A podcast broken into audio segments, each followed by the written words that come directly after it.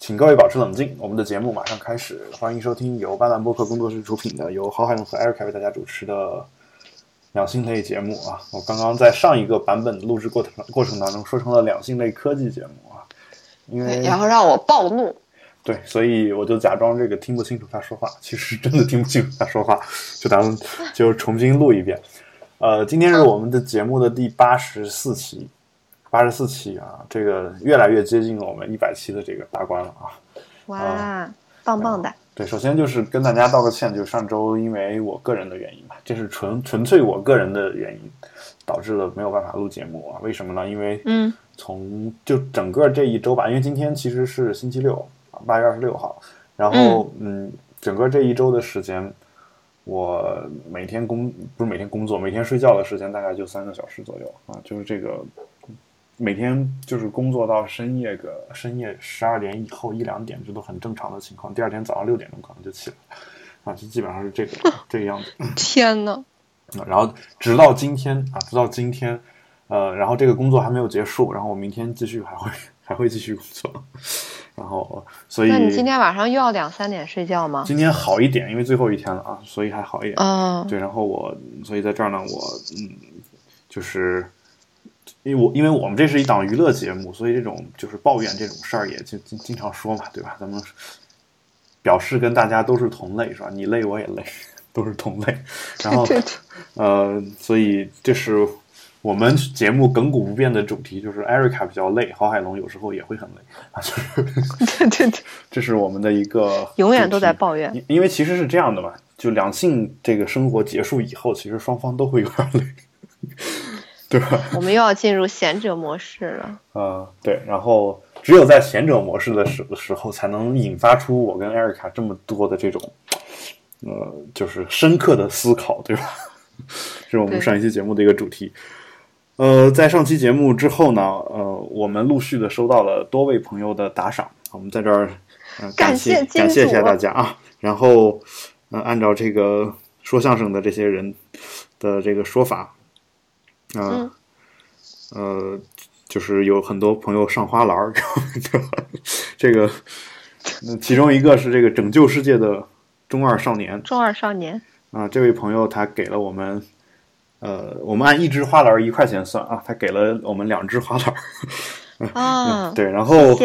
这个还有一位叫举风的朋友，他送给我们，举是举起举手的举，风是风声鹤唳、草木皆兵的风，然后、你说刮风不就好了啊吗？我一时想不起来啊，最近这真个讲课讲多了，然后脑子里全是成语，然后然后这个啊！举就举着的风啊，然后举手的举啊，举手投足的举，OK，然后这是然后这是欠这位朋友给我们送了五支花篮啊，大家掌声鼓励，然后啊！鼓掌。然后下一位我们要着重的，是着重的介绍一下，着重，嗯，呃，叫这位是当年的，就是我们一直以来的一个忠实的听众，叫应该叫烟、嗯嗯烟火是集市的火焰，对吧？他是火焰是集市的烟火。这个，哎呀，原谅我脑子最近不太好，记忆力有点下降。嗯，因为他他用的是他的那个英文嘛，叫烟火幺二三幺这样一位朋友。然后 这位朋友啊，给我们上了一百支花篮。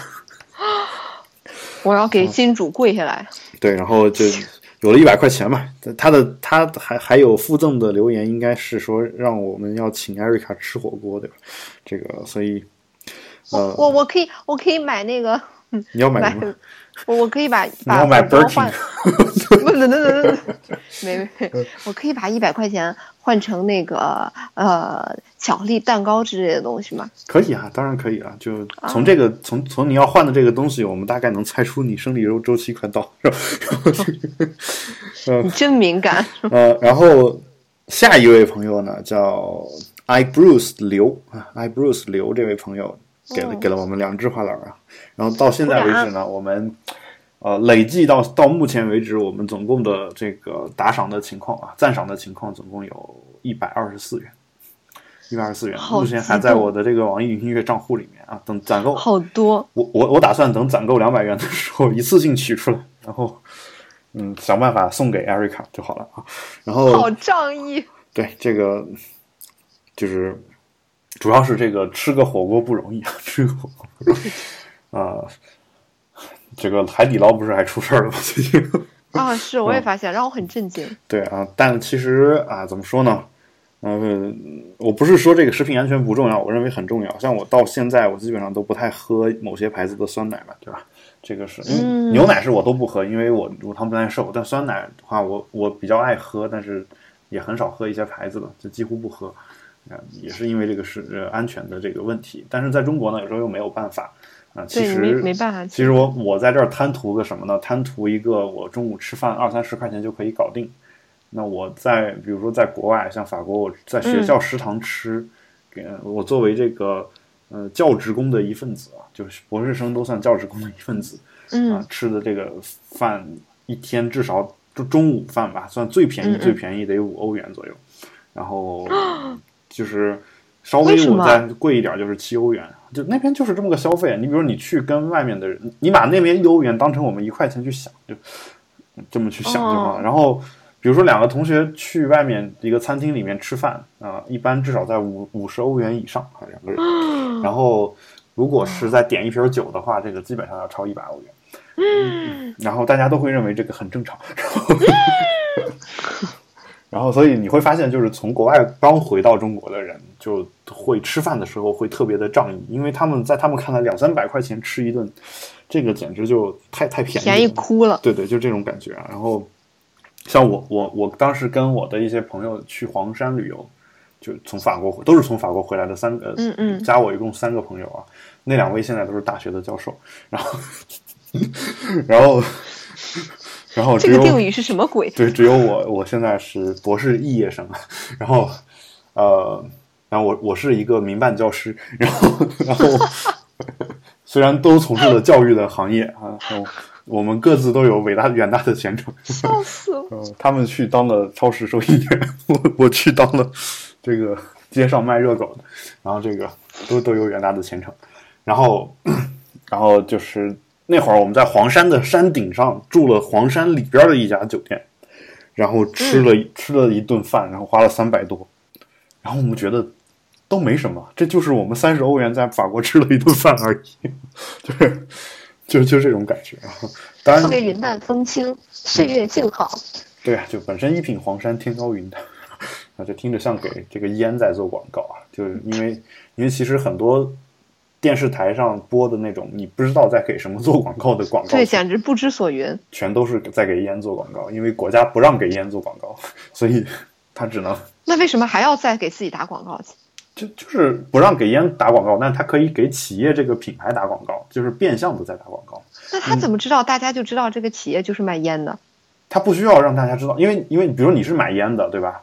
你抽烟的话，你去卖烟的那个店里面，你就能看到那个牌子，因为中国的烟草是专卖的嘛，就是你去哪个地方，基本上看到的就是那些牌子，你不会有、嗯不会有太多。然后如果有一个烟草行业打广告的话，他可能就会去想去试一试。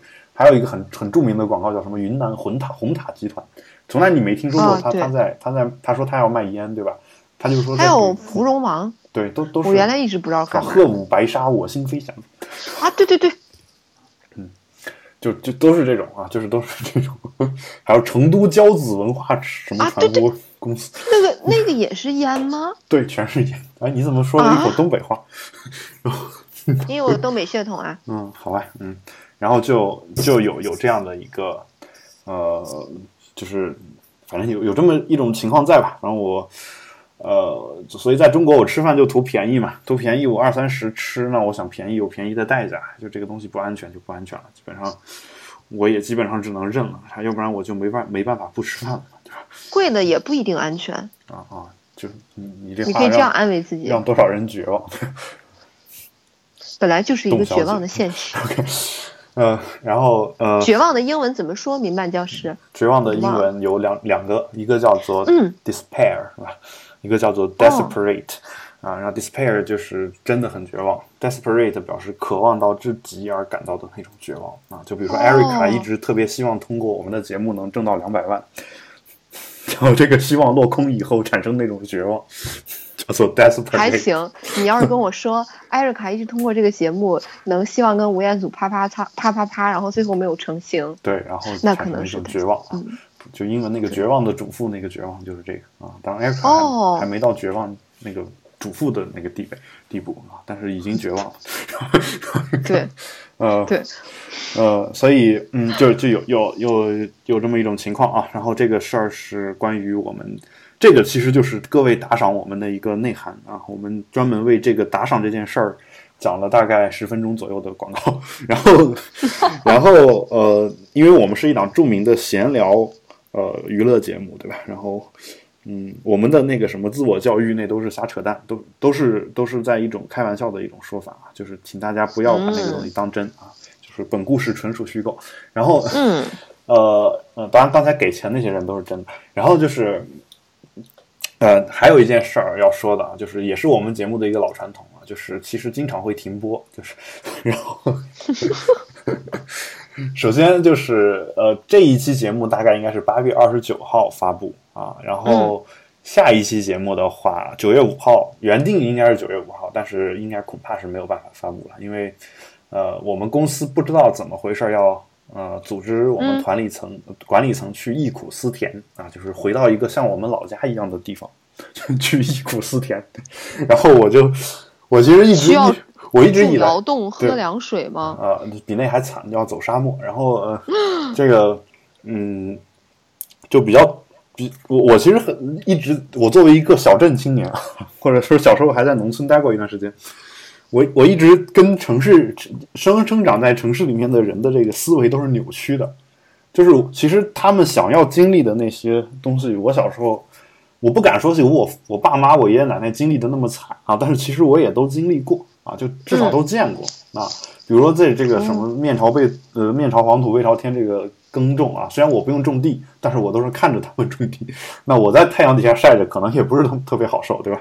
然后那像那种沙漠呀什么，就像我我的老家其实。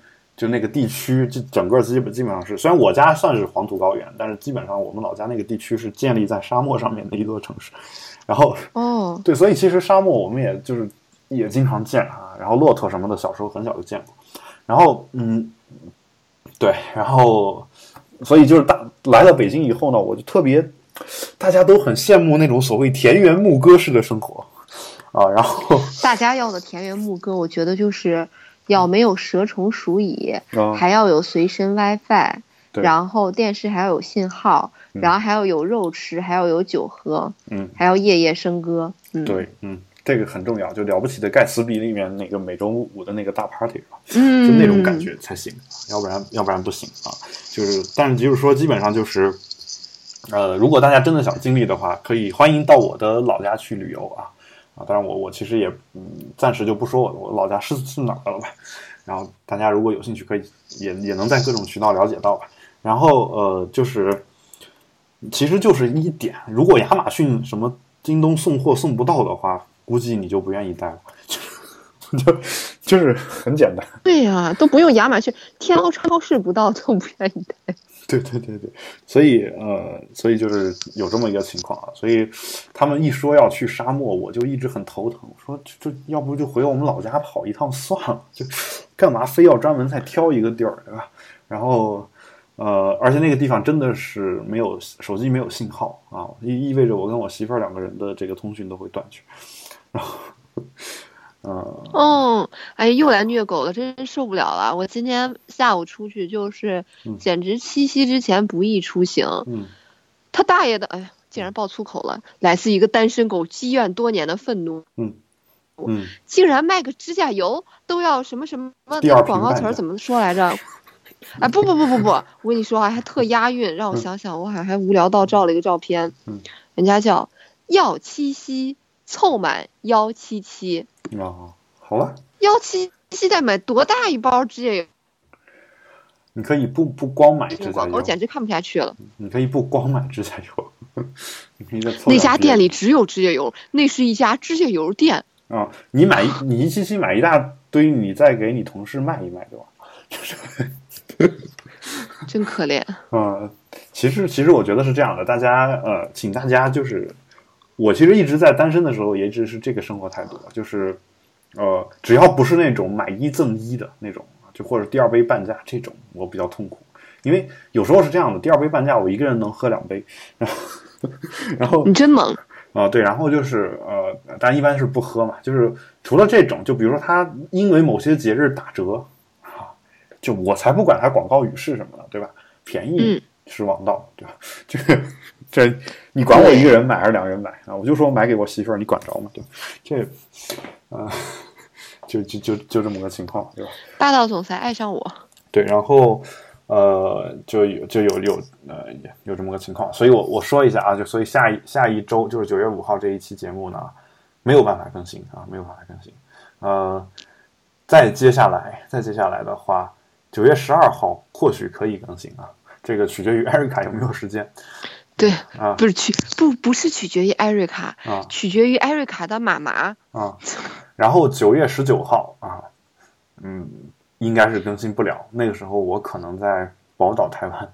然后 那个时候，我的妈妈可能来突然袭击视察我的生活。对，然后九月二十六号呢，这个应该也是录不了。那这样看下来，九月份只能录一期。说，等等，那个大家会不会停止打赏啊？我好伤心。啊，这个没关系啊，就是我相信大家之所以打赏，是因为我们之前的节目好。谢谢大家如果大家真的是期待我们后面的节目的话，那我们就还是，呃，我们这个节目基本上就是说，首先大家免费听，我们肯定是觉得没什么问题。其次的话就是，呃，嗯其次的话就是我们确实很忙，包括我在在回应一些朋友的一些问题吧。有一个问题是问艾瑞卡那边的录音设备怎么样？呃，这个事儿是这样的，我们俩虽然都在北京，但是我们俩就异地，就是就跟就是跟那种小城市异地差不多啊，就两个城市差不多，离得特别远。然后嗯，然后呢，就是艾瑞卡呢，就是我我个人没有这个信心能够在远程的方式下教会他去录节目，哈哈哈哈哈！啊、就是我我没有信心，就是我认为我我对我自己作为一个教师，我深感惭愧啊。然后这个呃，所以没有，主要是学生太烂了。啊，这这呃，教师从来不能怪学生的嘛，除非你就要不就是你学生挑的有问题嘛，就是你一开始你一开始就得设定这个学生是一个什么水平，对吧？所以我我觉得像你你你一开始就设定好，呃，所以所以像艾瑞卡这种学生，我们一般都是当面手把手教的，对吧？就是就这种，嗯，对吧？大家男男同胞们可以学习一下，就是你你你想见一个女生的话，你必须当面手把手教，要不然要不然你永远没有见面的机会啊。OK，呃，嗯，套路。嗯对，其实没什么套路，主要还主要还有你那一百多块钱火锅费，然后这个，然后嗯，我巧克力蛋糕。对你的巧克力蛋糕，然后呃，嗯，对，然后呃，就还有比如说这个，我其实这个事儿是其次比较次要的一件事儿，我我我真的认为呃有一个事儿比较诡异是什么呢？就是不是诡异啊，就是我我觉得我就算给他教会了，他也没有办法保证他能够照着我说的去做，你明白吧？你你明白我不明白说的吗？就是哦。真的要录的质量好的话，你你首先一定要用电脑去录，然后啊，你作为一个在医院待着的人，我我不太相信你经常会背着电脑去上班。然后啊，不不会。对，然后这个这个事儿的话，我觉得，嗯，我我认为这个事儿对你来说是一个负担，尤其我不觉得像中国的这种刚毕业的这种医生会有这个时间和能力去干这个事儿。我确实听过一些医生做的节目，他们确实是按照我的那个做法再去录节目的，但是呢，他们一般都是这种比较资深的这种老医生了，可能第一，他们真的也不是说，呃，随随时就会，随时就会这个嗯加班儿，对吧？就是这种不，他们老大夫们都不会不存在加班的可能的。啊，对一般加班都会把这个艾瑞卡这种招招过去，对吧？所以，所以大家注意，有可能一个情况就是你听某某个老大夫在录节目，啊啊，当然我瞎说，就是你听了一个老大夫在录节目，他很有可能是因为他不用加班，然后把艾瑞卡给叫过去加班了，对吧？对，所以，所以这个这种事儿是也是，嗯，就是我我没有办法逼艾瑞卡做他在这个年龄没办法做的事情啊，就是就好比我好感动。对，就好比说，我也没有办法逼自己 就是，嗯，当我每每天睡两三个小时的时候，哦，我觉得我没有办法嗯，就是说我只能原地爆炸了对我依然依然来录这个节目，因为其实是这样的，呃，其实我如果哎呀，说实话说太多了，然后这个。其实，在我们今天录这个，我们就是一档真话节目。录真心话大冒险啊！录这个节目之前啊，就是我其实跟艾瑞卡说过一句话，说我先调整一下情绪。呃为为什么要这么去说这个话？就因为，嗯因为其实你当你就过度疲劳的时候，你的脑子包括你的整个人的这个说话的语气什么的，其实都是完全不一样的。就是当我比如说休息了一晚上，第二天自然醒醒来录一期节目的时候，那时候文思如泉涌啊，脑脑子里面是各种各样的想法都有，就包括无论是我们录保持冷静还是录比特新生。但如果你让我就完、工作一天完了之后，晚上再录的时候，可能就稍微差一点，稍微差一点。但你如果让我连续一周每每天都就是睡两三个小时，然后再录的话，就基本上就是我所有的话必须在脑子里面就是可能都得先打一下草稿，要不然我临时可能就想不出那么多东西来，明白我的意思吧？然后还有就是还有一点就是，嗯，但是呢有一个好处啊，作为教师有一个好处就是，呃，你你在你再不济，你在面对麦克风的时候，你是有一个仪式感的。就这个仪式感一旦起来以后，其实你你是会在说话的时候会有一个底线的，就是你你该怎么说啊？就你怎么说才能保证不不至于这个叫嗯，车祸现场的播客，对吧？哎，这个这口号不错呀！以后我们叫保持冷静，一档车祸现场的播客。现在看来目测还是没有晚睡到极致，这文思挺泉涌的。呃对，我我觉得我觉得这四个词儿太厉害了，就是就是就是当我们同意。当我们已经把自己的身身段降到如此之低的时候，你你就再也没有办法，嗯，说我们什么了，就是 就是像这个后海大鲨鱼有一首歌叫《梦》嘛，嘛里面有一句话是：当你一无所有时，就再也不必再害怕什么。我已经失无所失，对呀、怕无所怕。嗯，无所畏惧，对吧？所以这个，呃，这个事儿的话就，呃，怎么说呢？就在无所畏惧的情况下、呃、聊天的话，其实会放得更开啊，就就是，所以大家之所以能现在听到这么多的实话，主要一个原因是因为现在，呃，这个也是实话，现在听保持冷静的人不算特别多。这真的是实话。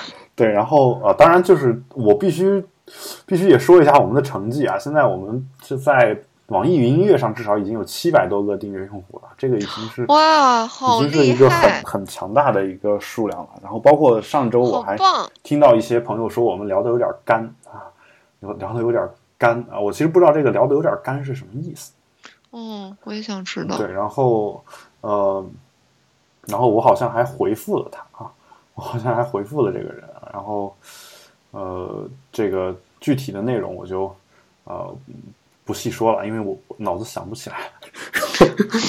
真的严重缺觉。对，然后呃，就有有这么一个情况存在啊，但其实就是这个，好的，当然有一个原因是因为太湿的东西没办法没办法播不出来，对吧？这个嗯，播出来你就算我们传上去也放不出来，这个事儿有有这种情况，对吧？对呀、跟帖都要实名制了。对啊？是吗？然后这个，哎，哎，我今天在哪儿看的？好像好像什么要十月一号开始实行，啊，必须实名制注册，你才能评论跟帖，就就就是大概类类似的。这有好处。对，艾瑞卡还是要嫁人的，怎么可能聊得那么湿？对啊啊，这个你们这群可恶的直男，真是。OK 啊，就关键是这这群可恶的直男，当你真的聊湿了以后，还会去指责这个女的聊的太湿了，这个哦，对，这这事儿，呃，这事儿啊，但我不是说所有的直男都这样啊，就像我这样的，嗯嗯，像我这样的，你这样的，嗯，可能会好一点、啊。后半截儿我懂了。可能会好一点。呃，好，呃，哦，我们终于把这个闲聊的时间成功的拖到了二十五分钟，然后还不到二十五分钟，二十四分钟。一然后一个每天只睡三小时的主播实在是太可怕了。对，然后我们这个时候我们就可以开始进入我们今天的话题了。然后这个话题是艾瑞卡今天发给我的，因为我我甚至都没时间去找话题，啊、然后、嗯实话说，我甚至都没有时间去管家里的很多事情啊，就还是要来这个录节目，然后，然后鼓掌鼓掌。对，然后所以，哦，艾瑞卡来说一下我们话题是什么？这个好激动。我们今天要聊的话题是，嗯，这个是来自于微博上我们经常找话题的“性说爱”一个呃公众号的文章，因为当时看到这个题目，我觉得就是呃会碰见很多这样的病人，所以也挺替他们感同身受的。但是我觉得男生可能不会会切身的理解到这个事情，但是我我总是私心会会说呼吁，会不会有有有一点太太官方了？但是我很。很想敲黑板给广大直男们强调，所以这篇文章的题目就是做了保护措施，其实我也总是担心怀孕，这是病吗？嗯嗯，你觉得呢？然后呢？我要接着说吗？呃嗯，首先就是我我想说的一个事儿啊，就是这事儿男女其实都有，就 听着很诡异。真的吗？男生？对，我觉得男就就你们不用担心这个危险啊。男男的担心的是得病，就是，嗯，我遇到过一个朋友，他跟跟一个女的，就是性行为结束之后，就就怕自己得艾滋病，然后那他肯定没有带病套，就不不是他带了，应该是，然后。哦，对，然后就还是就是恐担心恐惧，就是恐慌。就这事这事儿，这个其实跟很多恐惧症是一样的，叫什么幽闭恐惧症、黑暗恐惧症。像什么，你有些人坐电梯的时候心里特别慌啊，就特别害怕啊，宁可二十几楼，宁肯走楼梯，这种人有。然后还有就是有种人叫广场恐惧症啊，就是广场恐走在一个很空旷的地方就会特别害怕。还有人叫黑暗恐惧症。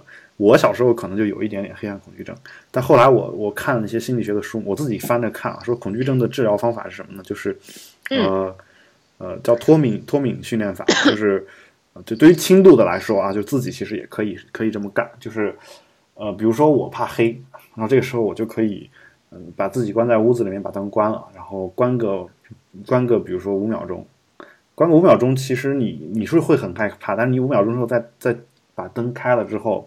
其实你你那五秒钟其实还是能忍的嘛，对吧？嗯。然后呃，当你能忍五秒的时候，你就可以再增加到十秒钟，嗯。然后呃，就一点一点的往上加，一点一点的往上加，就是让你自己逐渐逐渐的对这个黑暗就不那么敏感了。这个时候，我到现在我其实就不怎么怕啊。然后我还怕一个东西啊，就是那个尖锐的东西。就所谓尖锐恐惧症，我到现在看到那种很尖的东西，都还是心里不舒服，特别不舒服。包括榴莲那个尖儿，就是我不是说不能。那包括包括女生尖尖的鞋子吗？呃，有时候也有一点，那就是 也有一点。对，然后呃，但有时候就是你你也得从审美上去考虑这个问题啊。就是如果你审美上你看那个有些圆的，像 UGG 那种鞋子，呃，有时候也不会觉得特别好看。就是这是我的感觉啊，就是并不是从直男癌的角度，仅从审美的角度去考虑这个问题。我并并不反反反对大家去去这个穿各种自己舒服的鞋子。我认为是自己舒服最重要。我我其实一直主张是所有女的其实你都可以不穿高跟鞋了，对吧？呃，然后但是这个事儿是很多时候是女性自己的坚持。呃，然后对，然后就是。当然，我我的意思并不是说女性坚持这个就一定是为了讨好男性还是怎么样。有些女的她就觉得说我我自己觉得这样好看，自己要穿，对吧？然后有这种这种情况。呃，然后还有一个，呃，就是还有就是还有我就恐怖这个尖锐的物物体嘛。这个比较极端的是什么呢？就是大家知道就是在医院这个打针的时候，啊，抽血的时候，晕血是吗？对，我不晕血，我一点都不晕血，但但是我怕那个针的那个尖儿嘛，对吧？就是，这无法评论。对，我就怕那个针的那个尖儿。然后是这样的，就是，呃，包括我自己缝衣服的那个针的那个尖儿，我都怕。你知道，我看的，我盯着那个东西看的时候，我总觉得它会戳到我眼睛里面。你能理解这这种情况吗？就是，嗯嗯，就那种没有过，但是，嗯，这感觉好像会很难受哎，就特别难受。就是我看到尖锐的东西，都是有这种感觉。呃。然后，然后呢？我也试着脱敏训练过，所以现在基本上不怎么怕。怎么脱呢？就是我我在医院打针的时候，因为之前我只要不看就行了嘛，对吧？比如说他在我胳膊上注射，我把头扭过去打屁股，当然你基本上也看不着，我不会拿着镜子照着看，对吧？然后 这个就不用说，，一般医院也没有这个镜子是吧？当然我基本上也，嗯自从成年以后基本上没在屁股上打过针。然后嗯，这个其实我都不知道为什么有些针要在屁股上打啊，就我是是一定要有些针是一定得在臀部去注射，对吧？哎哎，这个我也不知道哎，对我我我其实不知道啊，因为我成年以后，就是当我能有能力思考这件事儿的时候，我已经没有这种经历了，然后然后我就就没有打过。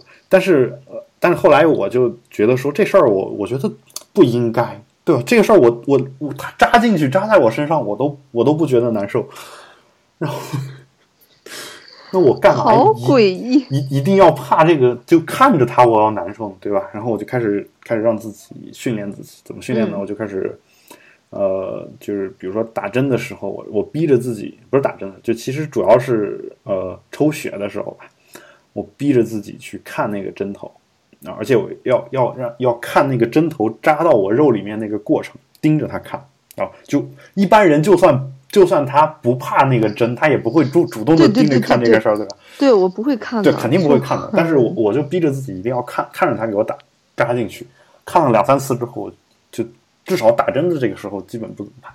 嗯，就 啊，当然其实有有一次也出现过这个这比较大的一个，也不是比较大，其实也没什么，就是有一个事故，就是给我打针的这个人是一可能是比较年轻的一个护士吧，然后嗯那回可能真的是打疫苗，然后然后我胳膊上一扎，然后呲，那个血就喷出来了，哎呀，扎错地方了，然后整个整个就是溅了我，就是我的小臂上溅了大概一滩那个血，然后他又拔出来，拔出来又重新插了一下，然后 又重新插，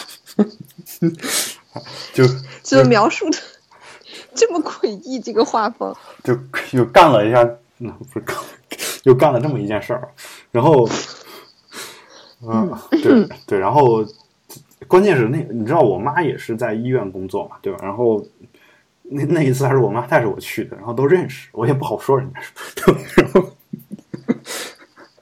呃，然后就就打完打完走了走。那天刚好是我们高中体检，嗯然后哦，就是嗯，高考嘛，高考之前要体检嘛，然后我就我就扎扎完之后出来，我们同学在后面呃有后面还有排队的，对吧？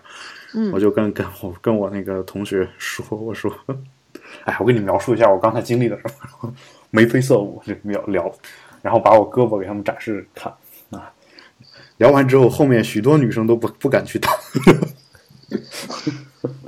肯定是这样的，然后，然后就就就有过这么一个情况。但其实我到现在的话，我看着那个尖锐的东西还是不舒服啊。就为什么我我一直很喜欢像 iPhone 啊这种圆角矩形啊这种东西，就是就是我看那个很尖的东西觉得难受，就有有有有一点这种感觉啊，嗯就是。当然我我也不知道为什么，你看我现在我桌子上摆着挂着好多支毛笔，毛笔不是自然下垂的嘛，嗯，那个它是拧成一个尖儿的嘛，我看这个就没什么感觉。因为那个尖儿比较温和吧，软吗？对，软，我不知道，它它有可能是那个尖儿，它是一个鼓起来然后收收下来的，嗯，它不是那种锐，就是直直的锐角那样进下来的，或者是一个特别细的一根儿的一根针的针的力气太对重，那种感觉。嗯，对，所以我也可能是文化方面的一个感觉吧，因为这个毛笔下面能写出很多优美的文字嘛，你会觉得比较软啊啊，有有这种感觉，嗯。啊，就反正给自己找补一下，然后但其实我有这种恐惧症。那我想，其实有些人甚至有有对性爱的一种恐惧症嘛。就我包括一些男的阳痿早泄，我觉得这肯定是跟这个事儿，他觉他是害怕自己一次做不好，嗯，然后然后就会有有这种情况，对吧？然后甚至有有因为这个而自杀的，还割腕的，跳楼的，啊，都有啊。就是当年北大，这真事儿，我我我没有任何黑北大的意思，就有一个男的，因为他的女朋友说在那方面他不行，没有能满足他，然后就跳楼了。然后哦，天哪，这是一个嗯永远考第一名的学霸，竟然在有个方面被人否定了的故事。啊，对这个事儿，其实其实都会经历这个阵痛的，你知道，就是像我在高中至少也是几乎几乎是每每年都不是第一也是第二这种，然后呃，哦，你这么贱，真讨厌。但是上了大学以后，你要知道这个你班上的同学都是这样的人，对吧？哦，然后，然后你你我最后在我们班能排到倒数，呃，怎么说呢？就嗯，我们班六十多六十个人，然后我排三十七名吧，大概是这个样子，三十三十多名。哎呀，还好啦。对，然后其中是这样的，六十个人里面有十五个留学生啊，然后这十五个留学生是我们班倒数十五名，的稳定的存在。啊，基本上是这个样子。然后呃，偶尔会有稍微窜出一个前到前面来的，然后他们基本上是这样的，他们我是一科都没挂过，就我基本上我的策略是，这这门课我复习到能过就可以了，然后 然后下一门。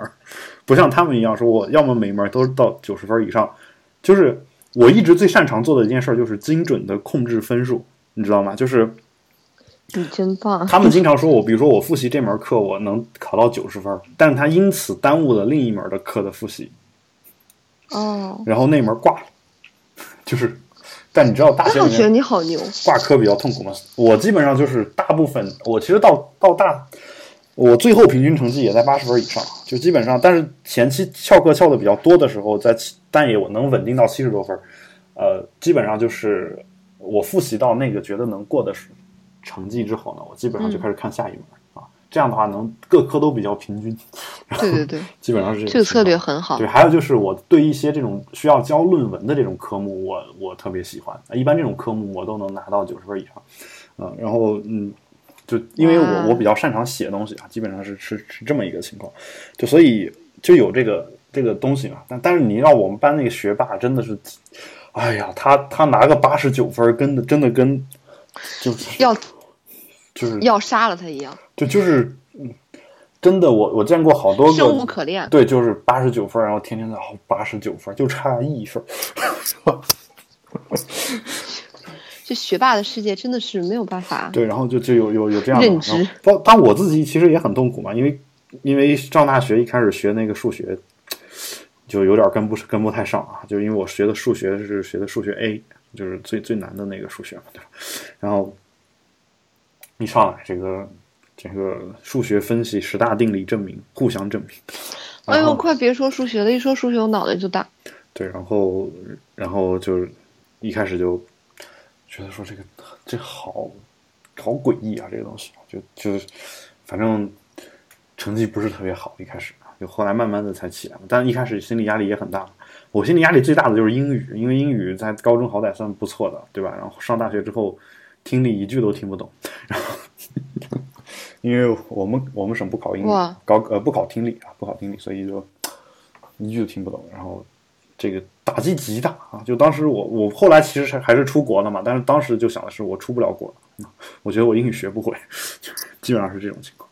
哇！然后你现在变成了英语老师，感觉又是另外一个励志的故事啊！对我，我我早年间还给别人讲过这个故事啊，就现在就不在我们节目里面讲。呃，反正就我觉得说这个有恐惧症这事儿也还是比较正常吧。那我我这是我，但你这些还好啊，你这些只是，嗯、但是嗯你要是牵扯到怀孕的这个恐惧症，嗯，这个就会非常焦虑啊，嗯，就会有病人，呃，我印象比较深的是有一个，就是，呃，就是一看就是很年轻的，应该是大一大二那个样子，嗯，特特别文气，就是一看就是一个学生，你知道吗？嗯，然后特别怯怯的，然后。呃，来来到我我我的诊室里面，然后怯怯的坐在我的面前，说那个呃呃，就是他觉得可能有无保护的性生活，但是他是怎么着？他的我记不太清了，他应该是安全期之类的吧。嗯。然后那个他说他自己那个呃在药店里买了验孕棒。嗯。然后是阴性的。嗯。他说，但是他觉得验孕棒不准。哦。对，是。嗯。然后。他还把验孕棒带过来给我了，其实我也不会看那个东西，他就说他不懂高科技，对，但你会用传统的方方式检查，传统方式能检查验孕棒的那个原理跟那个呃，就是早早孕试纸跟医院里的那个尿妊免，就是尿妊娠实验原理是一样的。哦，就主要是所以准确那个孕激素还是什么？呃，是测一个就是就是你。呃怀了孕之后你的。就是另外一种激素，就不是哦孕激素。哦等到你开始受孕那个状态之后，你就开始，呃，分泌那个体内就是开始那个叫人，人就是叫我们叫那个 HCG，就是人绒毛促人绒人绒毛促性腺激素。哦哦，好像是这个叫法。哦，英文缩写。对对对对对，然后这个东西会看 HCG 贝塔 HCG，嗯它会上升。嗯，对，就是利用那种免疫荧光的，就是那种方法，就是来来测嘛。还有个说法，嗯一个是尿的，一个是血的。嗯血。但是你看，嗯，嗯，血很准。你想说什么？好像有一个说法是说，如果这孕妇怀的是男孩的话，就会能从它里面检测出 Y 的染色体，还是有有这个说法吗？没有，我没有是吧？就我不是我我的意思是说不科学。不科学学啊，不科学。好好，感谢艾瑞卡老师的教诲。然后，呃，艾瑞卡博士的嗯给我们的一个分析啊，呃，对，但是你看这个文章里面这这个这句话，我觉得很多女生都这样担心。你比如说，他书里面写到，关于性生活之后，每一天都会担惊受怕，越是快到呃姨妈来的日子越担心。虽然之前是中带套，且套到没破的话，怀孕的可能性很低，但还是很担心。然后过性生活的的情绪，觉得就是大一部分女生嘛。但是你们男会，你们男生会恐慌吗？我觉得不会啊。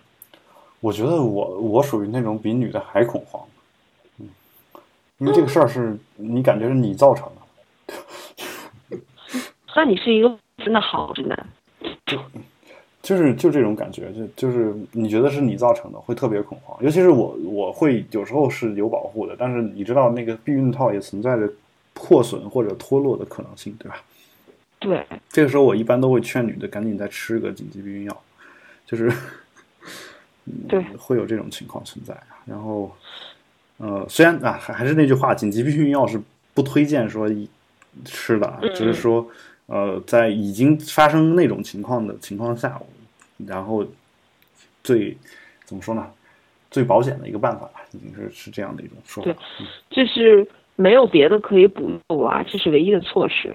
对，然后就是、嗯就这种情况，所以嗯，而且很，嗯，就我我一直觉得有一点就挺，就就就就就挺麻烦的，因为公立医院，你比如说三甲医院，然后计划有会有妇科里面会有专门计划生育科，嗯就是专门管做流产和引产的。我之前可能也在节目里讲过，但是是这样的，这个公立医三甲医院只有周一到周五是正常上班做择期手术的。嗯就是一般大部分的三甲周六日是没有择期手术，你懂吗？就最多只做急诊。嗯但是其实好多人，如果说他周一到周五想来做人流的话，嗯那么他就必须请假。嗯对，就是就是因为会有很多病人会来门诊说这个手术能不能周六日做，嗯，就大家肯定因为这个请假的理由，我觉得就还挺这有什么理由呢？我家里有事儿，好吧。就但是这这个手术做完，理论上是要全休两周的。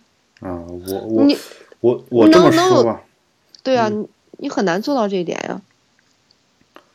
我嗯你虽然是这么说的，但是我看很多人根本就连两天都休不了，就是对，根本不可能，大家可能就周六做一个手术，然后周一来上班。第我甚至他他可以选择周五做，然后多休两天，对吧？就可能最多是这样，要么顶多就是说休两天年假，然后连着一块儿。但现在其实像这个互联网公司，有时候年假都不一定有，就是会对呀这个这个就是大家都活得这么辛就苦，加班嘛，对吧？加班，然后给你折成嗯钱也好，或者说给你累积到之后啊，然后你累积到之后发现再给你累积到之后，然后嗯、也反正一直是一直是这么空头支票。一个情况。但我们公司还可以啊，在这儿不是不是在抱怨什么啊，就必须把这个话给澄清了。还有，嗯，呃对，然后呃，就是嗯呃，反正就有这么个情况啊。然后呃，我其实真的知道，就是像我们大学啊，其实也有这种去做过流产手术的，对吧？然后呃，做完了因为公立医院做这个是很麻烦的，嗯就是前期是有很多手续的，对就是你要先去看门诊，嗯门诊挂号排队就是一个时间，嗯然后你要挂完号之后还要开化验，嗯还要做检查，嗯。化验出来抽血的化化验就得一天时间，嗯。全套的化验。嗯。后呢，做完妇科检查之后，有些人可能会有阴道有问题，就是有阴道炎。嗯。那么有阴道炎的话，正规的医院是不给你做人流的，嗯。因为怕给你做人流的话会有上的感染，你在有的时候嗯。波及到整个盆腔，就嗯。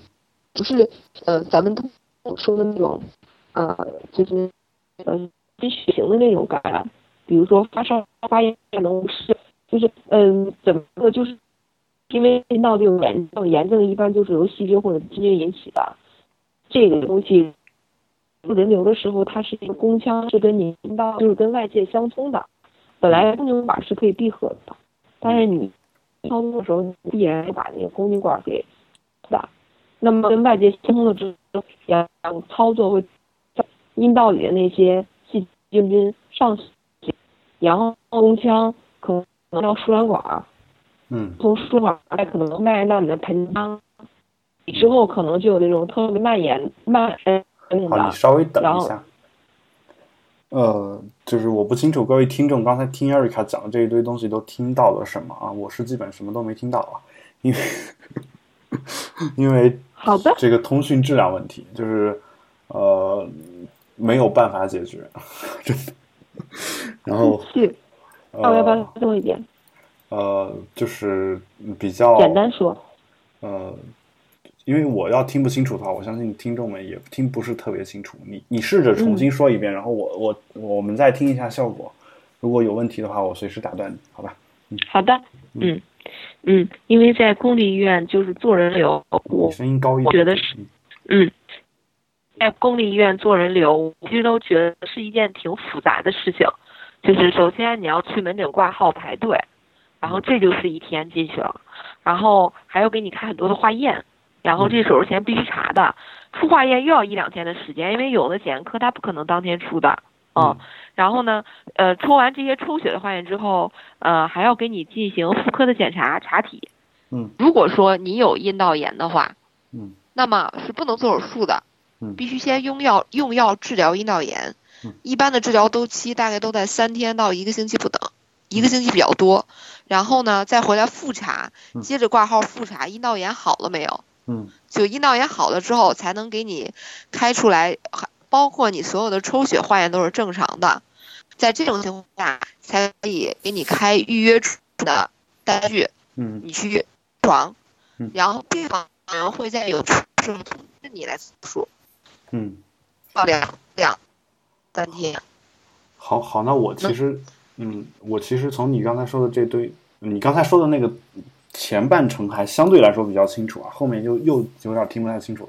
但是我大概能从你刚才说的这些内容里面，能够能够感觉到一个事儿啊，就是如果有一个女的突然跟你说她她医院查出阴道炎的话，很有可能她是想去做流产的。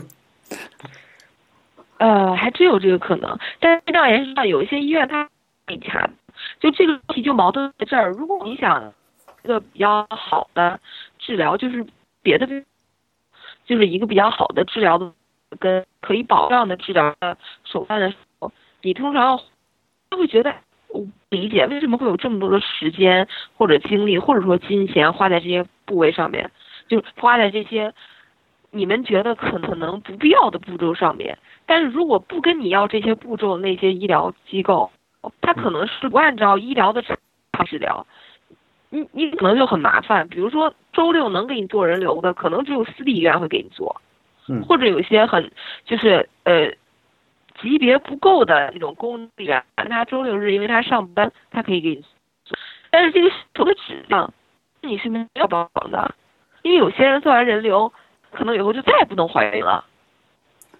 呃，好，我我大概听明白你最后一句话，说有些人做完人流可能就再也不 不会怀孕。对嗯、然后前面说什么可能还有点模糊。呃，这个我这样吧，我觉得嗯，今天这个录音的效果已经没有办法再继续下去了。然后我我们今天这个节目先做到这儿吧。我我其实我再说一句实话啊，咱们最后再说句实话，我们今天真心话大冒险。然后呃，呃就是其实之前也也有过很多次这种通讯中断或者是通讯质量下降的这种情况。